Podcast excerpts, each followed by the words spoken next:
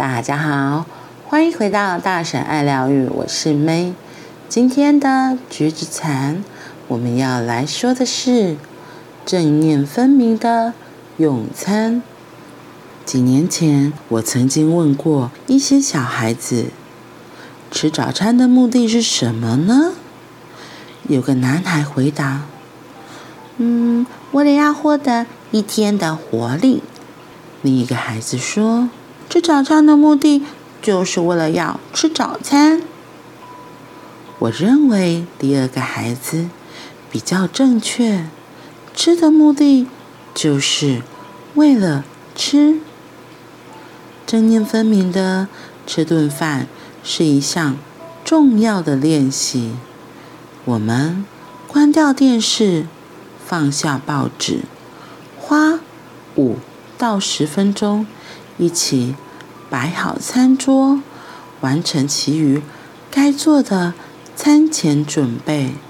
在这短短几分钟内，我们可以非常快乐。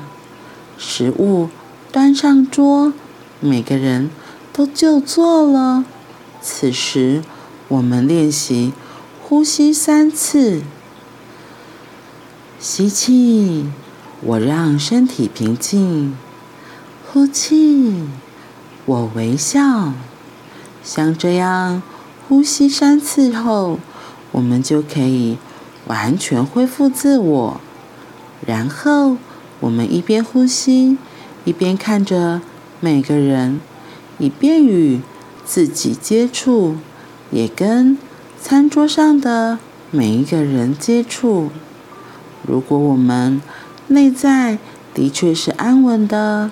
只要注视一两秒，就足以看见。我想，如果一家有五口，只需要五到十秒钟，就可以做这种视而后见的练习。练习呼吸之后，我们微笑，与其他人同桌吃饭。我们有机会给别人一个。展现友好与理解的真诚微笑，这很简单，可是并没有很多人这么做。对我来说，这是最重要的练习。我们看着每个人，对着他或她微笑，呼吸配合着微笑。这是非常重要的练习。如果同住一个屋檐下的家人无法相视而笑，情况就很危险了。在呼吸与微笑之后，我们低头看着食物，这种观看的方式能让食物变得真实。这份食物透露出我们与大地的关系。我们咬的每一口都包含了阳光与大地的生命。食物的本来面目能显露多少，靠我们来决定。我们甚至可以在一片面包里看见，并且品尝整个宇宙。进餐前花几秒观想自己的食物，然后。正念分明的用餐，真能为我们带来无穷的乐趣。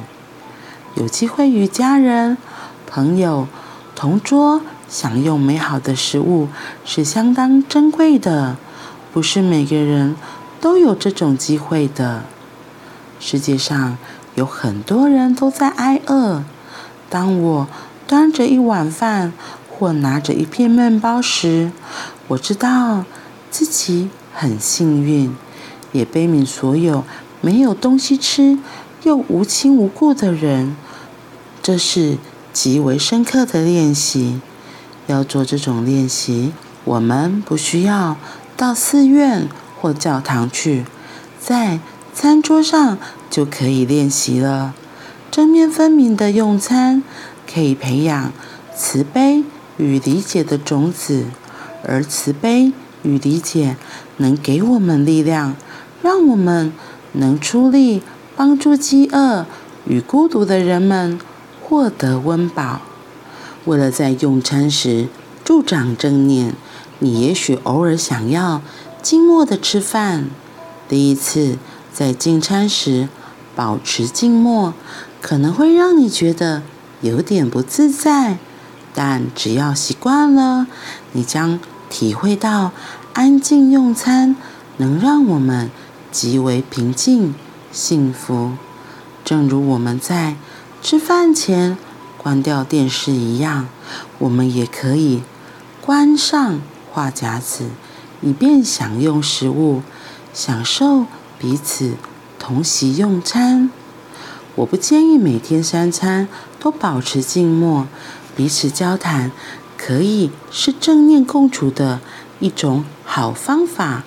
然而，我们必须区分不同种类的交谈，有些话题可能造成分裂，例如谈论别人的缺失。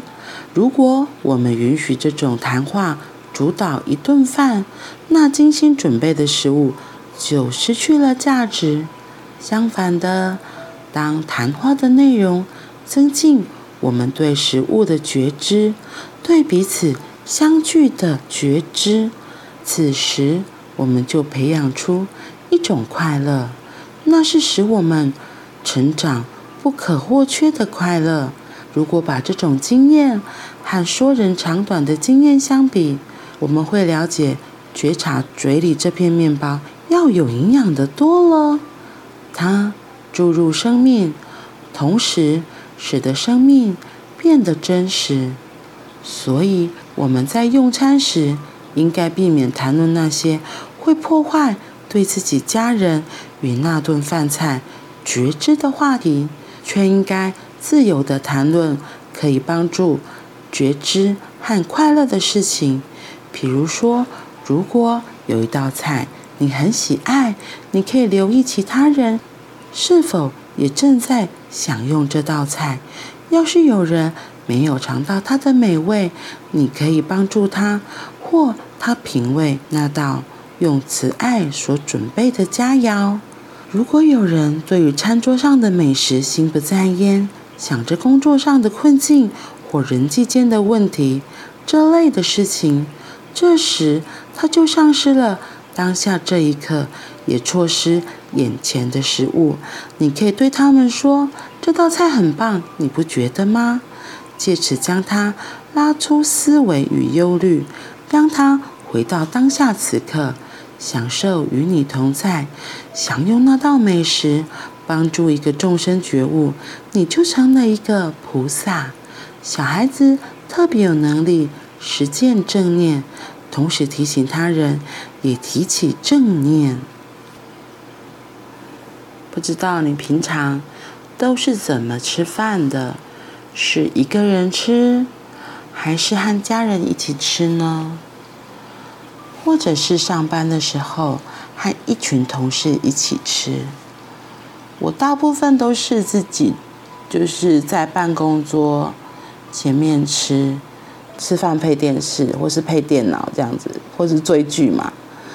可能我自己特别重视吃的，所以我会看当下吃的食物是什么。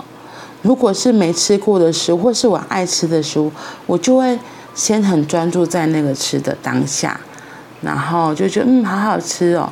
然后有时候会配自己喜欢看的电视，我觉得这样子是会让我更能够享受在那个当下。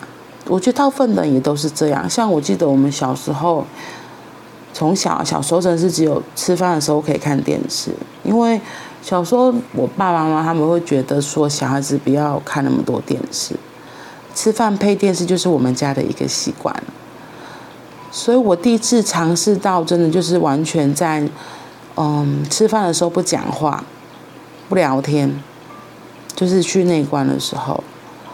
然后因为在那个当下，你就是得静语，不可以讲话嘛，所以你就会很专注的品尝你眼前的食物，也会比较能够体会到哦，单吃这个食物，像地瓜，它就是越嚼越嚼会越甜。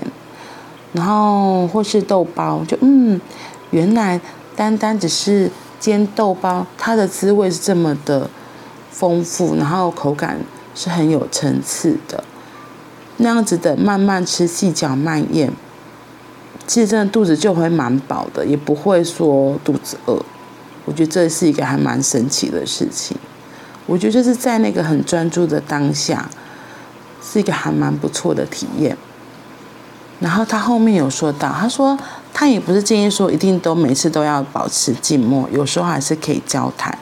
可是就就像交谈就就很有趣，嗯，有时候我们在跟家人吃饭的时候就是会聊天嘛，有时候真的是会谈论那些，可能就是会说三道四。我觉得说三道四，其实有时候真的你就会忘记你刚刚自己到底在吃什么，也很像我昨天问的问题，就是。你知道你上一餐吃的什么吗？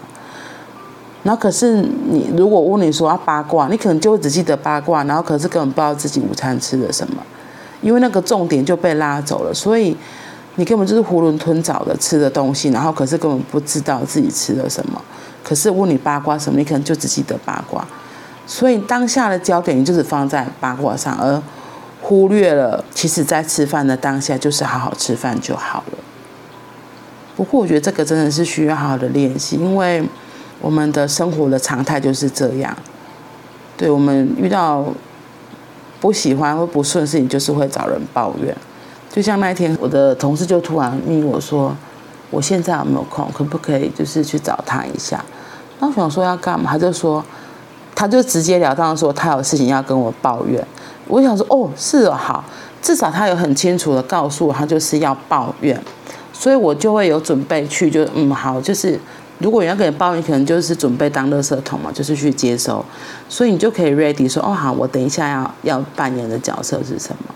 所以你就可以也很清楚知道，那他如果等一下有什么样的情绪感受，我我可以怎么回应？对，你也可以加入战局，就是一起抱怨嘛，或者是你可以只是就是好好当个安静的垃圾桶，就只是听就好了。对，然后。我记得那一天，因为他有跟我说他只是来抱怨，所以我这真的只是安静的听，就是当一个安静的垃圾桶。所以不管你平常是怎么吃饭，我是真的觉得偶尔你也可以练习静默的吃一餐，因为我们在家里就是一定是通常会讲话，或是你去同事间，如果是你们又是一起吃饭的话，真的会很难避免都不讲话啦，对。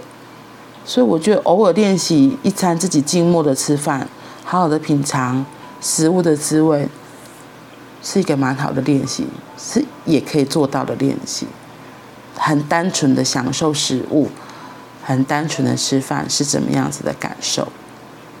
嗯哼，好啦，那我们今天就先到这里了，我们明天见，拜拜。